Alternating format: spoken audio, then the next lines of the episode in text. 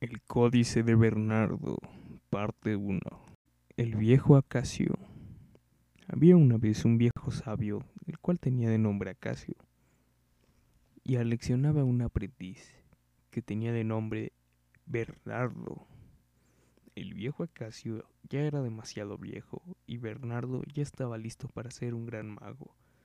Entonces el viejo Acacio, antes de morir, le dio todo a Bernardo.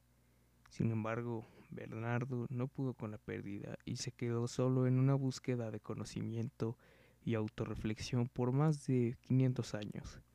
Siguió con el papel importante en la Asociación de Magos, la cual era la élite de la sociedad. Siguió creciendo como mago, pero habría muchos inconvenientes, los cuales le dificultaron su trabajo.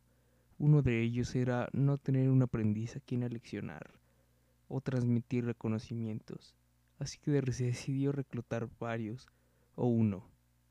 Solo uno se quedó.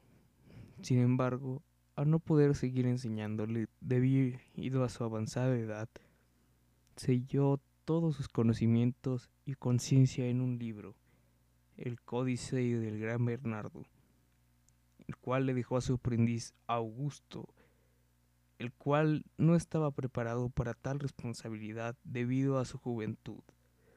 Se sentía agobiado e insuficiente por tal responsabilidad. Simplemente no podía. Pero este contuvo la calma por unos segundos y reflexionó. Al ver esto, también necesitaba proteger el libro de las manos incorrectas, y así el códice pasará de aprendiz en aprendiz hasta el fin de los tiempos.